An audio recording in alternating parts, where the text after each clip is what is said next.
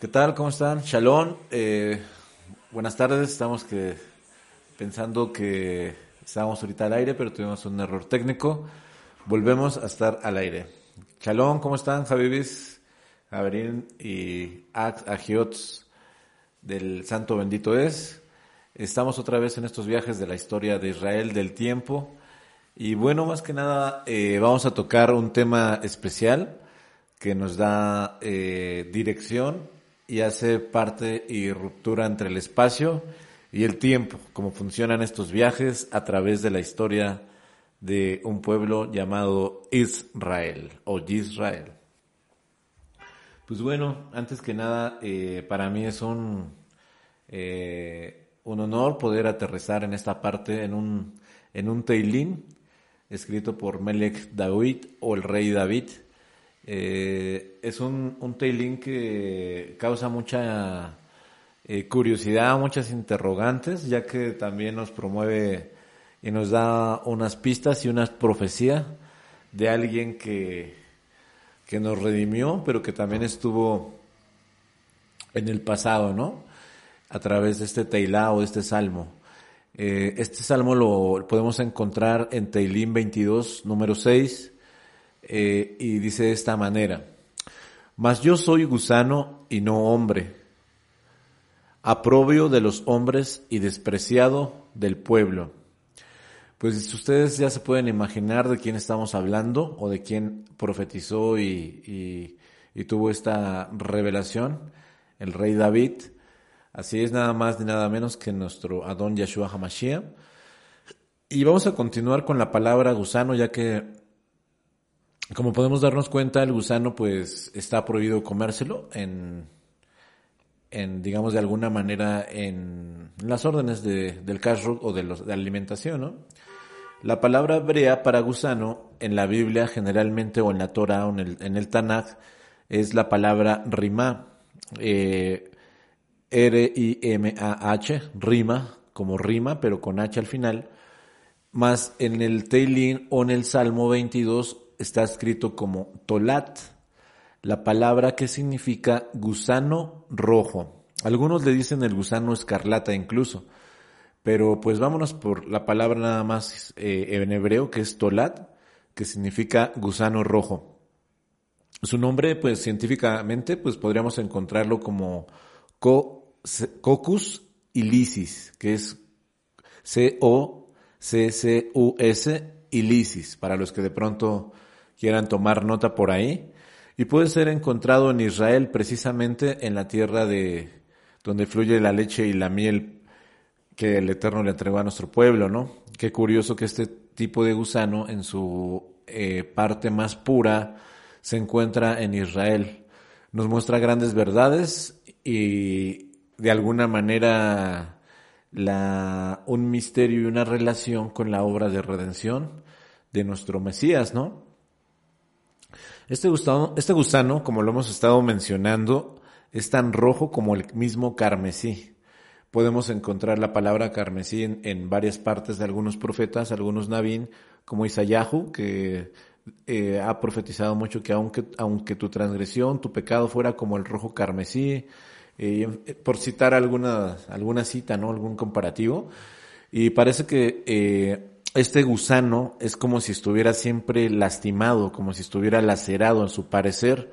es como si estuviera golpeado, ¿no? Latigado, trillado y está eh, todo ensangrentado. Esa es, la óptica eh, de, este, de este gusanito, ¿no? Y este, al verlo, parece que él está sufriendo todo el tiempo, ¿no? Eh, como de tortura o padecimiento. Al verlo parece un animal lleno de dolor que dan ganas como hasta de, pisarlo, ¿no? Y realmente, eh, pues Yeshua sufrió eh, Yahshua sufrió en, quedó bañado totalmente, su cuerpo, dice, cuando estudiamos que precisamente el mismo rey David nos dice que podía contar todos sus huesos, es decir, su piel había sido totalmente lacerada, se había encogido como exactamente eh, como este tipo de gusano, ¿no? Que se podía ver su sangre, toda su sangre y todo su interior y David eh, lo expresó totalmente, dijo, contar puedo todos sus huesos, refiriéndose que su piel había sido eh, encogida, había sido hecha como un acordeón, como la piel de un gusano sangrante, ¿no? Entonces podemos darnos cuenta eh, cómo este gusano que nos está narrando en el versículo 22.6 eh, también refiere mucho a la sangre carmesí de nuestro Mesías, ¿no? Fíjense qué curioso que también la hembra de este gusano a la hora de dar a luz a sus hijos sube a un árbol y ahí muere. ¿No les parece que es una gran coincidencia? Recordemos que realmente la profecía en Isaías o en Isaías no hice una cruz, o, sino realmente en todas las profecías que se daban del, del Mesías se refería a un madero, ¿no? Entonces no hay una, una eh, eh, pues de alguna manera una relación con una cruz. También, eh, también nos dice en, otro, en otra parte del Tanakh que también es maldito todo aquel que es colgado en un árbol, ¿no?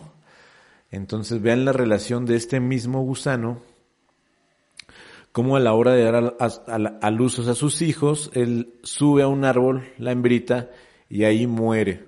Es decir, también eh, al dar a luz, pues nuestro Mashiach, siendo la luz redentora y la luz del mundo, tuvo que subir a un madero para redimirnos y darnos vida, una vida eterna, ¿no?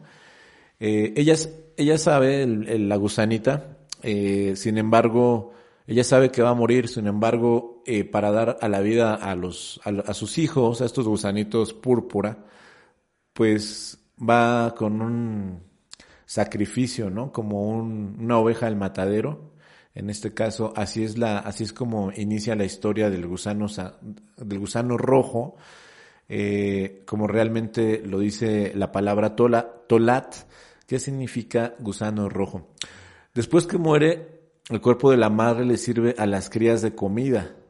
Imagínense, el mismo Mashiach dijo estas palabras, el que come mi carne y bebe mi sangre tiene vida eterna. Y yo le resucitaré en el día postrero porque mi carne es verdadera comida y mi sangre es verdadera bebida. El que come mi carne y bebe mi sangre, en mí permanece y yo en él. Yohanan 6, del 54 al 56, podemos encontrar estas besorajas y dur. Y al cuarto día después, el, fíjense, al cuarto día después, este gusano pierde su color rojo carmesí, que lo, que lo caracterizaba, es decir, eh, él empieza a, a tener una descomposición y, queda, eh, se le evapora, digamos, de alguna manera de decirlo, este color, ¿no? Entonces se vuelve blanco como la nieve y como blanco como la lana, su cuerpo se vuelve como una cera. Y también podemos darnos cuenta las características de que va muy ligado y muy acorde con el sacrificio de nuestro, de nuestro Adonai, ¿no? podemos encontrar una parte en, en Isayahu, en Isayahu 1.16 o Isaías 1.18, disculpen, rectifico, Isaías 1, Pasuk 18. Venid luego, dice Adonai, y estemos a cuentas. Si vuestros pecados fueron como la grana, la nieve, serán emblanquecidos. Y si fueron rojos como el carmesí, vendrán a ser como blanca lana. Isayahu 1.18.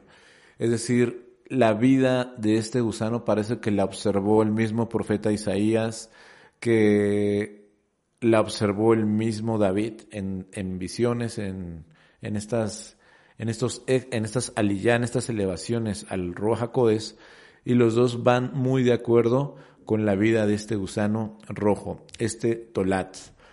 Eh, pues bueno, también fíjense que hay una característica muy especial muy eh, importante en la vida de este gusano, que realmente eh, podemos darnos cuenta que tiene algo muy especial porque este gusano era usado para sacar el color carmesí, sí, nada más ni nada menos, para las vestimentas sacerdotales y para el velo del tabernáculo, que fue rasgado en dos cuando Yeshua expiró y nos redimió en esta, es decir, cuando Él se desprende de la humanidad de su humanidad, ¿no? Eh, aquí hay algo muy interesante que hay que tocar.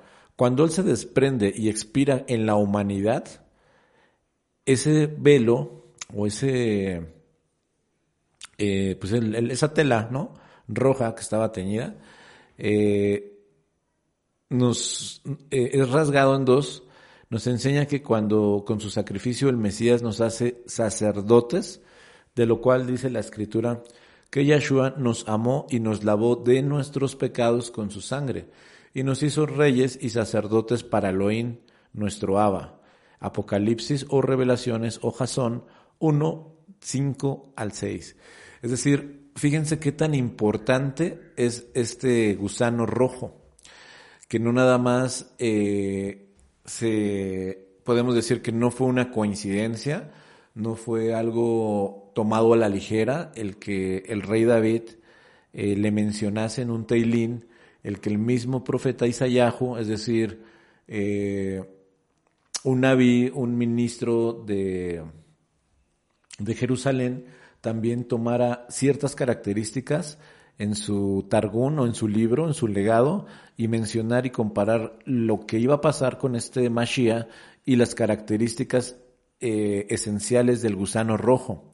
Podemos darnos cuenta cómo también la misma, eh, de alguna manera, eh, pigmentación que se usaba en las vestiduras reales de los cuanín o de los sacerdotes, también incluía la trituración de este gusano para sacar el pigmento y, darle el tono carmesí a las vestiduras de los cohen, de los sacerdotes, y también el, en el mismo tabernáculo que fue rasgado en dos eh, al expirar Yahshua HaMashiach. Es decir, el tabernáculo, la tela que era para poder entrar a la presencia de Elohim, tenía que ser rasgada.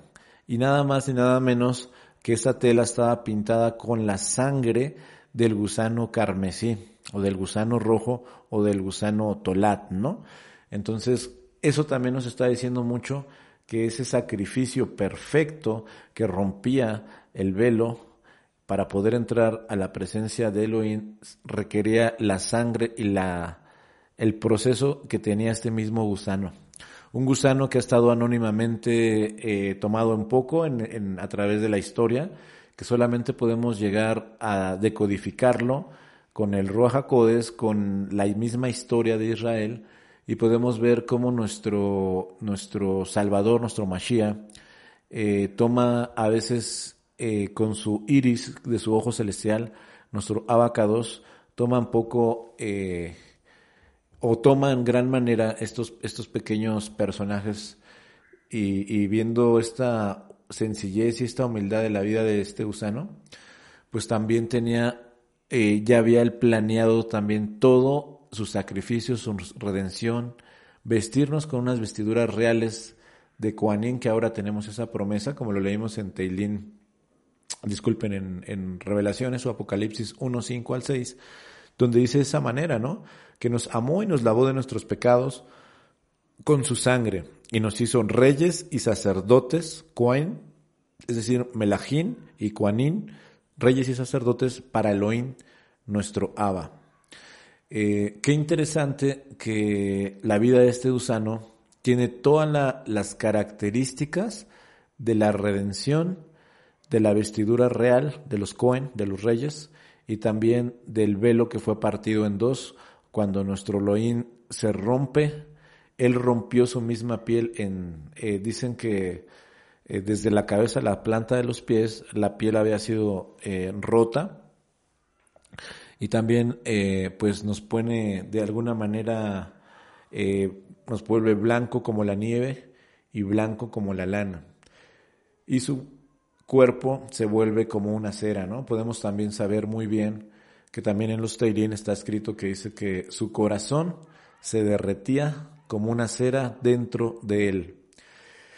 Es impresionante cada vez que, que, que comparamos este Tolat, como tiene tanta semejanza al mismo Mashiach, no podemos olvidar por nada que también en el mismo libro de Isaías, de Isaías, está escrito gusano de Jacob, ¿cierto? ¿Cómo es posible que compare el mismo abacados a los hijos de Jacob como un gusano. Y aquí venía, eh, nos dejaba otra pista muy importante en esta Gemara, en este secreto, en este Sot, eh, en estos tesoros muy ocultos que nos está hablando el Eterno, ¿no? Sabemos muy bien que el que tiene, eh, en que entiende las cosas del Ruach HaKodesh, eh, las discierne muy rápido, como está escrito, ¿no? El que es del Espíritu, las cosas del Espíritu entiende y podemos darnos cuenta cómo el Eterno siempre nos ha mandado pistas, cómo nos ha mandado señales para poder ver los pequeños eh, puntos donde Él puede resplandecer en un gran prisma de colores, ¿no? A veces no necesitamos leer tanto, estar tantas horas leyendo para encontrar la redención de nuestro Salvador. Efectivamente, también somos ese gusano de Jacob, ese gusano menospreciado que, que es de alguna manera, eh, eh, pues, que todo el tiempo está señalado, que todo el tiempo está en sufrimiento, ¿no? Como lo menciona el mismo libro de Isaías. Y podernos darnos cuenta de alguna manera cómo realmente sí, sí podemos llegar a, compararnos como, eh, como este gusano rojo. No podemos olvidar que aún el mismo Mashiach dijo, pues bueno, el que quiera seguirme, pues que, que le entre esta onda del madero, ¿no? Eh, este caminar no es fácil, ya que siempre vamos a tener los ojos de muchas personas alrededor nuestro. No vamos a poder agradar a todos, pero sí podemos agradar nuestra moná, nuestra fe, y poner los ojos en ese, en ese gusano que sufrió, que subió al madero, que se sacrificó por sus hijos, porque él mismo es eh, como una madre, así como lo, narra la, la Tanaj, y también mismo él le dio vida a sus hijos.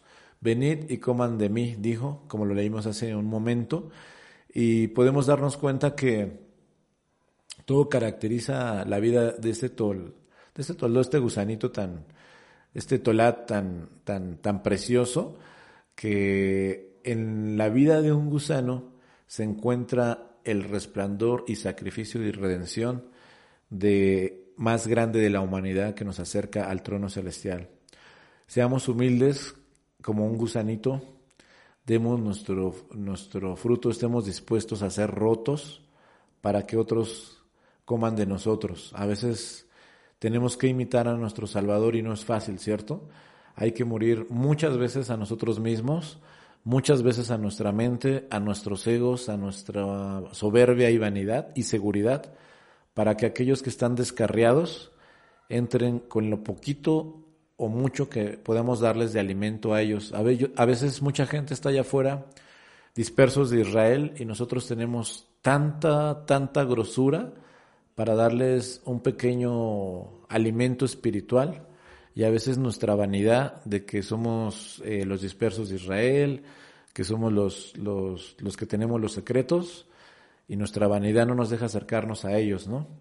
Pero este gusanito se entregó, se entrega, sube al árbol para morir y ser vida para sus hijos y que se, se, que se la coman a la mamá para que ellos vivan, ¿no? El, el Mashiach hizo lo mismo, subió al madero para que lo comieran en su gran mayoría los dispersos de Israel, las ovejas perdidas de la casa de Israel, aquellas ovejas perdidas que no tenían Torah, que no eran dignas de echar bocado de un plato kosher. Él, siendo el más santo sobre la faz de la tierra y sobre la faz de los tiempos, se desgarró para que todo aquel que tuviera emuná y ganas de vivir espiritualmente comiera de él, bebiera de él. Entonces hay que imitar a este gusano de Jacob, hay que imitar al Elohim sufriente, aquel que subió al madero para que usted y para que yo tuviéramos comida espiritual, tuviéramos, saciáramos nuestra sed espiritual y pudiéramos tener redención para poder entrar al reino venidero. Qué hermoso es este gusano, este gusano escarlata, qué hermoso es su vida, qué hermoso es su caminar y el registro de este gusano sobre la faz de la tierra, sobre... Eh, qué chistoso que pues el gusano siempre se arrastra, ¿no? Pero cuando él va a expirar en sacrificio, sube el tronco de un árbol y expira en este mundo. Nosotros mismos debemos de subir la escalera de Jacob y sacrificarnos por aquellos hermanos que necesitan de nosotros. Olvidemos nuestros egos, nuestra posición social, despréndanse de todo y den ese buen fruto en ese árbol, que su fruto sea eh, próspero y permanente. Bueno, pues este fue la historia del gusano rojo y este, o el gusano escarlata, como le mencionan también en Jerusalén, en Israel, ya que este gusano vive en Israel eh, mayormente, ¿no? Esta es la historia del Tolat en hebreo o el Rimá en generalmente traducido, ¿no? Ha sido un viaje a través de la historia de nuestro pueblo y paramos en la vida de un gusanito que aparentemente es insignificante a los ojos del hombre, pero que Elohim se comparó y hace el sacrificio muy parecido a la vida de un gusano. Benditos son todos aquellos que vienen de la cera de Abraham, de Isaac y de Jacob. Gusanos de Jacob, hijos de las doce tribus, que el shofar los despierte cada mañana, que el sonido que tocamos en esta cajal cabot, el sonido del shofar, despierte sus neshamás, sus almas y sus corazones, y que vuelvan a casa. Beshen Yeshua Mosheino, y nos, los espero en el siguiente viaje de la historia de nuestro pueblo Israel y a ver a dónde nos lleva y dónde paramos. Shalom Alejen, Ubrahot, Lekulan. Hasta la próxima.